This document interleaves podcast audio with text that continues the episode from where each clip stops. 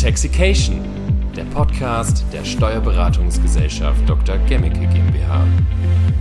Staffel 2.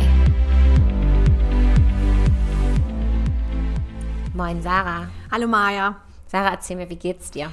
Mir geht's gut. Der Frühling ist ja schon fast da, jetzt wo wir Ende März hier den Podcast wieder aufnehmen. Verrückt. Aber die Sonne scheint, das ist gut. Ja, wir sitzen wieder in eurem königlichen Meetingraum hier und ich war, mal wieder fast die Einzige, die sich hier die Schokolade die ganze Zeit. Ich habe äh, auch gerade schon Maß gehabt. Deswegen wollte ich gerade sagen, du hast aber auch gerade reingegriffen. Also ihr seht. Und wir die, hatten hier angenaschte Giottos liegen. Ich weiß nicht, wer das war. ja, die Tüte war schon offen. Ich weiß nicht. Ja. Du, letzte Folge haben wir über was gesprochen? Äh, wir haben über die Post vom Finanzamt gesprochen und ob wir dann ins Gefängnis müssen, beziehungsweise wir haben festgestellt, dass wir das eigentlich nicht müssen. Genau, ihr lieben Steuerpflichtigen. Also diese Folge wird äh, nicht mehr über das Finanzamt gehen. Wir haben euch erstmal genug damit belästigt. Heute wird es äh, über was denn gehen? Wir sprechen über den Klimawandel und ob der dann eigentlich schon im Steuerrecht angekommen ist. Ganz ge genau. Und wir sind nicht nur zu zweit, sondern wir haben endlich auch mal wieder einen Gast. Yay! Und zwar ist das die Katharina Pons. Ähm, magst du dich einmal kurz vorstellen? Hallo Sarah und hallo Maja, vielen Dank für die Einladung. Ich freue mich, heute hier Gast zu sein. Mein Name ist Katharina Pons, bin 30 Jahre jung, wohne in Hannover und bin seit 1.7.2019 als Steuerfachangestellte bei der Dr. Gemmicke GmbH angestellt. Ja, voll schön. Cool, dass du, dass du mitmachst. Ich weiß immer, dass es äh, aufregend ist, wenn man das erste Mal hier hinter dem Mikro sitzt. Aber ich freue mich total über das Thema, was wir heute gemeinsam besprechen werden. Aber äh, du weißt es ja, äh, bei uns ist das ja so, wir ziehen immer eine Wahrheit- oder Giftfrage. Und du hast heute äh, die Ehre,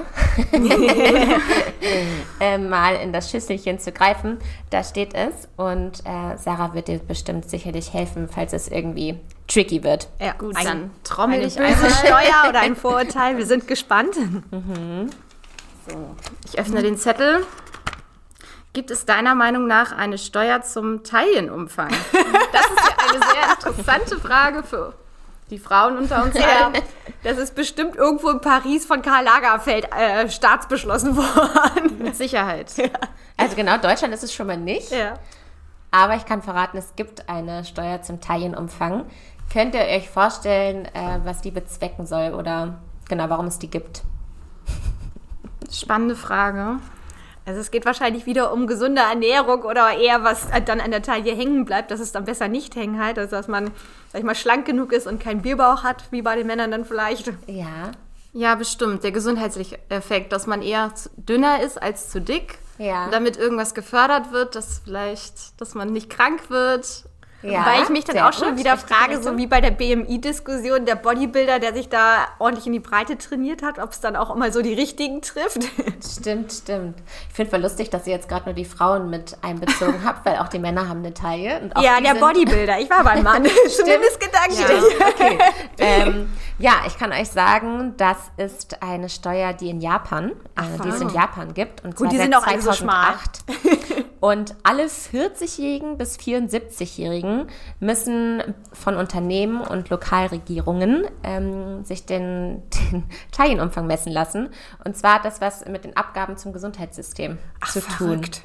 Genau, und da dürfen die nur eine ganz bestimmte Grenze mhm. erreichen. Ähm, bei Frauen sind es 90 und bei Männern 85. Krass. Ja lustig, dass die Frauen Aber wie machen die das denn mit den Sumo-Ringern? Weißt du das? Also die sind ja schon breiter. Ist ja in Japan eine berechtigte Zahlen. Oder kriegen die wieder so, was wäre, wenn, hätte, hätte? Das weiß ich nicht, aber wir können es ja mal zum, falls ihr euch das auch fragt, wir können es ja mal zum nächsten Mal herausfinden. Ja, vielleicht. oder falls jemand von den Steuerpflichtigen das weiß, schreibt uns bitte gern. Genau. An welche E-Mail-Adresse denn, Sarah? An meine, sarah.brüning at gmbh.de, aber die findet ihr auch in den Show Notes. Ganz genau. So, das war äh, der flotte Einstieg und dann kommen wir auch schon zum Hauptteil.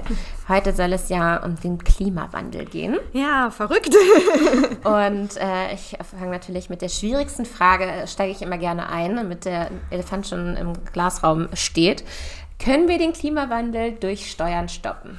Also das glaube ich nicht, dass wir das allein damit schaffen. Aber wenn man mal so ein bisschen so die volkswirtschaftlichen Aspekte einer Steuer äh, sich äh, auf der Zunge zergehen lässt, will man ja mit Steuern teilweise auch wirklich Verhalten lenken. Ich erhöhe Steuern, damit will ich ein gewisses Verhalten vermeiden. Ich senke Steuern bzw. begünstige gewisse Dinge, damit will ich ein gewisses Verhalten fördern. Also ich glaube schon, dass so ein bisschen wir alle in die richtige Richtung geschubst werden können. Das ist schon machbar. Mhm. Jetzt ist halt die große Frage, ob wir uns auch wirklich richtig schubsen lassen. Aber das finden wir bestimmt noch im Laufe der Folge heraus. Ja. Welche Steuern gibt es denn aktuell, nur weil man damit den Klimawandel beeinflussen möchte? Fallen, fallen euch dazu welche ein? Ja, doch, ich hätte ein paar. Zum Beispiel die EEG-Umlage. Also die EEG steht für Erneuerbare Energiengesetz. Ich hätte sonst jetzt auch nochmal nachgefragt für die aber danke. Die gibt es tatsächlich schon seit dem Jahr 2000. Also das Thema ist eigentlich schon älter, als wir denken. Und zwar wird sie auf dem Strompreis erhoben, wenn ich mich richtig erinnere. Mhm. Und das Geld wird quasi eingenommen zur Förderung von erneuerbaren Energien, also Photovoltaik, Windkraft, Biogas nehme ich mal an, kommt noch mit rein, da bin ich mir aber unsicher. Oder wir hätten auch ähm, die CO2-Steuer, die es mittlerweile gibt, die, mhm. wenn ich eine Öl- oder Gasheizung habe, muss ich da einen kleinen Preis quasi auf meinen Verbrauch zahlen. Ah ja, ja. Okay, also ist ja schon mal äh, spannend zu sehen, dass da ähm, eine Beeinflussung stattfindet. Welche steuerlichen Begünstigungen gibt es denn aktuell? Mir fällt irgendwie immer zuallererst E-Bike oder E-Autos ein, aber äh, ich bin mir sicher, du weißt ja mehr, Katharina. Ja, tatsächlich war ich gestern auf einem Einkommensteuerseminar und da war doch allerhand vorgestellt, was es so gibt und es sich gut. vielleicht auch geändert hat. Brandneue Infos. Also Wir haben hier, hier die Expertin. Ja, wollen wir doch mal gleich mit deinem Beispiel beginnen. Mhm. Das klassische E-Auto. Für alle, die die normale Pkw-Versteuerung kennen, das ist die 1% von dem Bruttolistenpreis, die man für die Überlassung der privaten Nutzung bezahlen muss. Bei den E-Autos wird das etwas gefördert. Da gibt es natürlich auch immer Ausnahmen. Ein Prozent hört sich immer super wenig an. Kannst du uns mal ein Beispiel geben, wie viel das denn eigentlich monatlich ist? Genau. Wenn wir jetzt einen Bruttolistenpreis von 50.000 Euro hätten, mhm. ein Prozent sind 500 Euro, aber im Monat. Mhm. Und man bezahlt darauf die Steuer. Also das wird, ist der Betrag, der besteuert wird, muss man dazu sagen. Mhm. Genau. Okay, okay.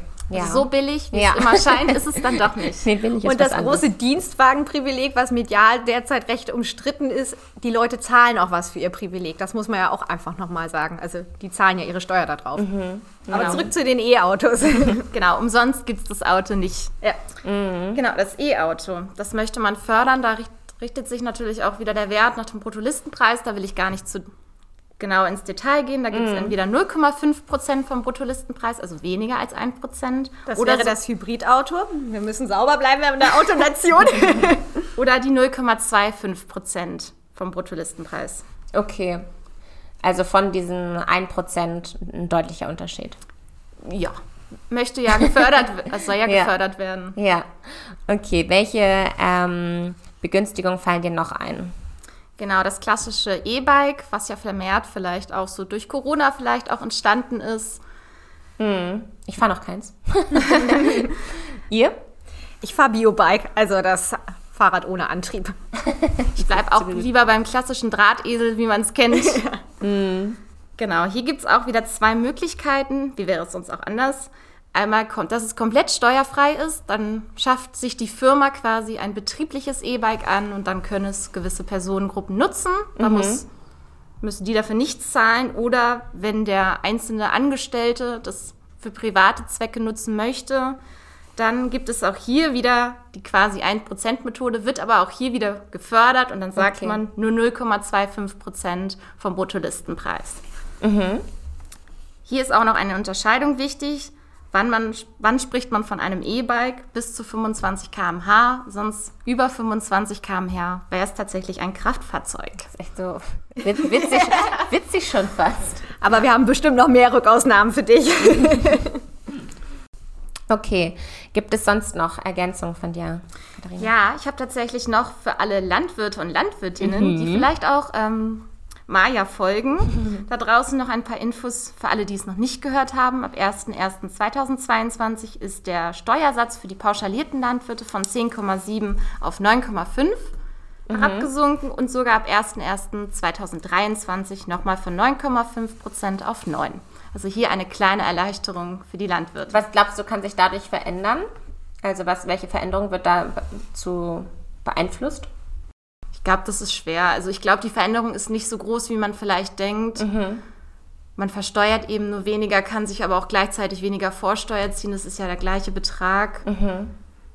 Genau, da ist ja vielleicht nochmal als Grundgedanke zu hinterlegen, dass die Umsatzsteuer eine Nettosteuer ist. Also wir versteuern im Prinzip für den Laien gesagt immer nur die Wertschöpfung. Das ist am Ende das, was quasi ja. besteuert wird. Also mm. Ja, man, man sieht, das ist tricky, das Thema. Ne? was beeinflusst eigentlich was? Gut, ähm, ich sehe, du hast da noch mehr. Ist dann noch eine genau. Ergänzung? Dann haben wir die klassische Pendlerpauschale, die, denk, die kennen die meisten. Bis 20 Kilometer bekommt man 30 Cent. Für einfache Strecke muss man dazu sagen, mhm. also nicht hin und zurück. Und ab dem 21. Kilometer hat man sich Gedanken gemacht, aufgrund der steigenden Dieselkosten, dass man ab zwei, 2021 35 Cent bekommt und ab 2022 sogar erstaunliche 38 Cent. Mhm. Also das wird sich richtig lohnen. Aber auch da möchte ich die Überlegung in den Raum stellen, mit der Pendlerpauschale fördere ich ja weitere Arbeitswege. Also gibt mhm. es, äh, klar können die auch mit öffentlichen Verkehrsmitteln genutzt werden, aber grundsätzlich ist es da. Und vielleicht nochmal ergänzend hat der BMF tatsächlich, also das Bundesministerium für Finanzen, äh, eine Seite Klimaschutz für alle, wo auch die Pendlerpauschale groß gegen den Klimawandel angepriesen wird. Ah ja, okay, good point. Ja, welche Steuern machen denn gesamtgesellschaftlich eine Veränderung? Gesamtgesellschaftlich? Du guckst mich so fragend an. Also, Guck euch beide an. Okay. Also mir schwebt da, ich mache mal hier mhm. heute den äh, Avocado Diablo, Diaboli, wie man es ja so schön nennt. äh, tatsächlich hat man ja immer so als Normalbürger, würde ich sagen, das Töpfe-Denken. Das heißt, meine Kirchensteuer geht in die Kirche, der Solidaritätszuschlag geht in den Aufbau Ost. Das gibt es ja leider nicht so äh, krass, wie man das dann meint, dass es ist, sondern alle Steuern fließen in einen Topf und werden dann für bestimmte Zwecke verwendet. Also das ist halt so ein bisschen. Nicht, dass man das nicht schon gehört hat. Ja. Aber jetzt hier, wir machen das jetzt groß, okay, diese Information. Ja. Welche steuerliche Veränderung trifft mich besonders als Privatperson? Was würdet ihr da sagen? Ich fange einfach mal an. Also ich würde sagen, was einen persönlich trifft, ist ja immer das, was das teuer macht. Wir hatten es ja letzten Sommer gesehen, Kraftpreise sind nach hochgegangen, natürlich wegen Marktmechanismen und nicht mhm. wegen der Steuer, aber automatisch sind die Steuern hochgegangen. Wobei da der Deutsche in seiner Autonation, der hat sich ja trotzdem nicht vom Autofahren abhalten lassen. Mhm. Ja, das wäre dann tatsächlich die Pendlerpauschale, aber was ja wieder ein bisschen im Widerspruch ist, ob man sich vielleicht doch mal ein Jobticket nimmt, was auch steuerfrei ist inzwischen, mhm. oder doch mit dem Fahrrad, mit dem E-Bike oder mit dem Bio-Bike unterwegs ist. mhm. Habt ihr denn bei Gemmicke das Gefühl, dass äh, viele Personen steuerliche Begünstigungen wahrnehmen? Fährt jetzt ganz Hannover mit einem E-Bike? Oder wie sieht's aus? Also was ich so von meinen Mandanten mitkriege, ist bei dieser Geschichte E-Bike, E-Auto eher die Motivation, ich möchte meinem Mitarbeiter möglichst viel bieten für möglichst wenig Steuern on top oder also möglichst brutto gleich netto. Das ist da eigentlich die große Motivation. Die wenigsten rufen an, wie ist es dann, dass ich ein E-Auto kriegen kann, um dem Klimawandel zu entgegnen.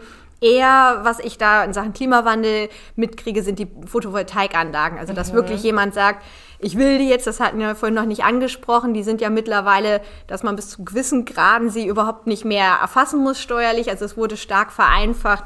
Das ist eher interessant für die meisten. Mhm. Mhm. Ja, ich ähm, will noch mal ganz kurz auch auf die PV-Anlage eingehen. Tatsächlich bietet sich dann auch viel ähm, Steuergestaltungsbereich in dem Bereich dass äh, ertragssteuerlich, also es bedeutet einkommensteuerlich, die PV-Anlage wirklich gar nicht mehr anzugeben ist, die Gewinne nicht, also komplett steuerfrei wird und ab für die Umsatzsteuer das auch ab 01.01.2023 gilt. Mhm. Das mhm. heißt, man bekommt die Erträge und muss einfach nichts dafür besteuern. Gibt es natürlich auch wieder Voraussetzungen, wie auch immer, und auch noch ein paar Ausnahmen. Aber falls ihr da noch mehr wissen wollt, gerne in den Shownotes nachschauen. Genau, vielleicht habt ihr auch Empfehlungen, welche Begünstigungen man mehr wahrnehmen sollte. Könnt ihr da eine aussprechen? Ähm, tendenziell würde ich sagen, gerade weil das Gesetz recht schnelllebig geworden ist, ich würde nicht nur wegen einer Steuer motiviert handeln, sondern mhm. eher auch, wo ich wirklich hinterstehe. Wir haben es ja jetzt bei den PV-Anlagen gesehen, also den Photovoltaikanlagen da haben andere auch anders gestaltet mit dieser Gesetzesänderung noch nicht im Hinterkopf. Und äh, das ist halt manchmal auch echt tricky. Also von daher wäre das mein Rat, wirklich das machen, wo man persönlich hintersteht. Mhm. Nicht, dass es Enttäuschung gibt. Genau, ich denke auch, dass jeder eine Kleinigkeit verändern kann, wenn man zum Beispiel weniger das Auto nimmt und eher das Fahrrad und kleine Veränderungen bringen ja in der Gesamtheit auch wieder etwas. Ja. Und tatsächlich würde ich das auch so vertreten, wie Sarah meint, dass jeder das machen sollte, wo er denkt, dass es am sinnvollsten ist und was man eben ethisch auch vertreten kann. Und nicht nur, weil das jetzt der Hype ist, dass man jetzt ein E-Bike braucht. Also man soll es ja auch nutzen und nicht einfach nur anschaffen, weil sonst wäre es ja auch wieder ein Widerspruch dafür. Ja, jetzt werden wir nochmal persönlich. Wie sieht es denn eigentlich bei euch aus? Lasst, lasst ihr euch beeinflussen? Also bei mir steht tatsächlich eher der gesundheitliche und der praktische Aspekt im Vordergrund. Ich wohne recht zentral, daher gehe ich zu Fuß zur Arbeit. Meistens lohnt es sich nicht, mein Fahrrad aus dem Keller zu hieven, um ehrlich zu sein.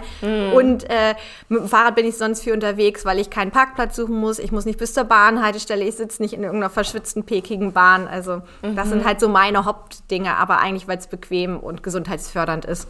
Ja. Ja, bei mir ist das tatsächlich auch so. Ich besitze kein Auto. Früher bin ich mit den Autos meiner Eltern gefahren und seit ich in Hannover wohne, bin ich bei den Öffis geblieben oder bei dem Biorad und finde, da kommt man auch ganz gut, wenn man zentral natürlich wohnt, auch wunderbar hin und her und mit einem Rucksack kann man auch mal einkaufen gehen. Ja. Ja. Und ja, man hat frische Luft, was immer gut ist, Bewegung und fühlt sich dann auch einfach besser. Ja, das stimmt. Jetzt die größte Frage nochmal zum Abschluss. Was bringen die Gesetze, die den Klimawandel betreffen, wirklich? Also ich glaube, wir können es eh nicht als Einzelnation schaffen. Wir müssten da eh einen globalen Zusammenschluss ha haben, um das zu bekämpfen. Und wenn man so ein bisschen in die Historie schaut, was wurde denn, also was haben wir als Deutschland gemacht schon mal, um gewisse Vorhaben zu wuppen? Da haben wir zum Beispiel einen Solidaritätszuschlag für die Wiedervereinigung eingeführt. Oder, weil wir ja immer die verrückten Steuern haben, die Schaumweinsteuer zur Finanzierung einer Kriegsflotte. Also ich glaube, wir waren schon ein bisschen radikaler und größer unterwegs. Wobei, wie gesagt, also wir müssen es global angehen, sonst wird es nichts. Findest du, das wäre denn heutzutage noch möglich, radikaler zu werden? Ich Ah, glaube, wir, ja, also tatsächlich bin ich ja auch kein Fan, also falls das jetzt die falschen Stellen hören, in meinen Augen sollten nicht die Steuern erhöht werden. Ich glaube schon, dass wir Gelder für gewisse Sachen brauchen, aber ich glaube, wir könnten den Staatsapparat viel besser verschlanken und da wirklich Gelder frei machen, durch, indem wir Ineffizienzen lösen für richtig coole Projekte. Das wäre so mein Vorschlag an die Regierenden. Keine neuen Steuern, keine Erhöhung, sondern lieber mal mit dem Rotstift positiv. durchgehen. Schön positiver Abschluss. Ja. Kathi, hast du auch noch, äh, Katharina, hast du auch noch eine Ergänzung? Ja, ich denke auch, man sollte eher bei den ganzen Maßnahmen überlegen, wen es, also wen fördert das und wen fördert es eigentlich nicht, weil die, die, die Einkommensschwächeren werden ja meistens nicht groß entlastet und der, der eh schon, sage ich mal, viel Geld oder genug Geld hat in so einer Zeit wie die, die heute, da muss man halt gucken, inwieweit es so sinnvoll ist, wenn das alles über einen Kamm immer geschert wird. Das betrifft ja immer alle, das soll ja auch fair bleiben. Die Steuer soll ja fair bleiben, ist ja auch wichtig. Aber vielleicht findet man da eher nochmal Maßnahmen, die eben die Einkommensschwachen, die mit weniger Geld. Ich glaube, du traust dich das nicht so direkt anzusprechen, aber du redest, glaube ich, von denen, die so mit EasyJets ähm, mal aus Spaß für ein Wochenende irgendwo hinjetten und Genau, diesen, diesen Lifestyle führen, ne? Aber dann sollten wir aber auch an die Privatjets der Superreichen drängen, weil ich finde, da müssten wir auf jeden Fall ran. Ja, ja, genau, die meinte ich. Sorry, Ach so. EasyJet und Privatjet sind schon Unterschiede. ähm, okay, das meinst du, ne? Ja, genau. Sehr gut. Das sind ähm, zwei schöne abschließende Sätze von euch. Vielen, vielen Dank. Wir sind hier mal wieder runtergerast. Sind mal wieder genau bei 20 Minuten. Ich bin immer wieder fasziniert. Wir, sind- wir können es halt. Ja, genau. Ihr Lieben, danke für eure Zeit und wir wollen euch Steuerpflichtigen natürlich noch daran erinnern, dass ihr uns schreiben könnt. Ähm, wie gesagt, auf Sarahs E-Mail-Adresse. Ihr findet ihr die in den Show Notes. Und ihr könnt natürlich auch diesen Podcast teilen. Darüber freuen wir uns auch immer. Total. Und jetzt wollen wir euch noch äh, einen kleinen Ausblick geben. Sarah, um was wird es denn in der nächsten Folge gehen? Die nächste Folge wird etwas klatsch- und tratschlastig. Wir wollen uns über Steuerhinterziehung unterhalten, gerade wie es dann bei den Superreichen ist. Also wenn ihr auch noch Fragen habt, die wir dann unbedingt klären sollten, dann schreibt uns doch einfach. Genau, ihr findet ähm, uns auch auf Instagram. Da könnt ihr uns natürlich auch gern schreiben. Genau, magst du den Kanal noch einmal benennen? Äh, das ist die Dr. Gemmicke GmbH bei Instagram. Ganz richtig. So, ähm, wir verabschieden uns bei euch und sagen, bleibt schön sauber Bleibt sauber. Bleibt sauber. und tschüss.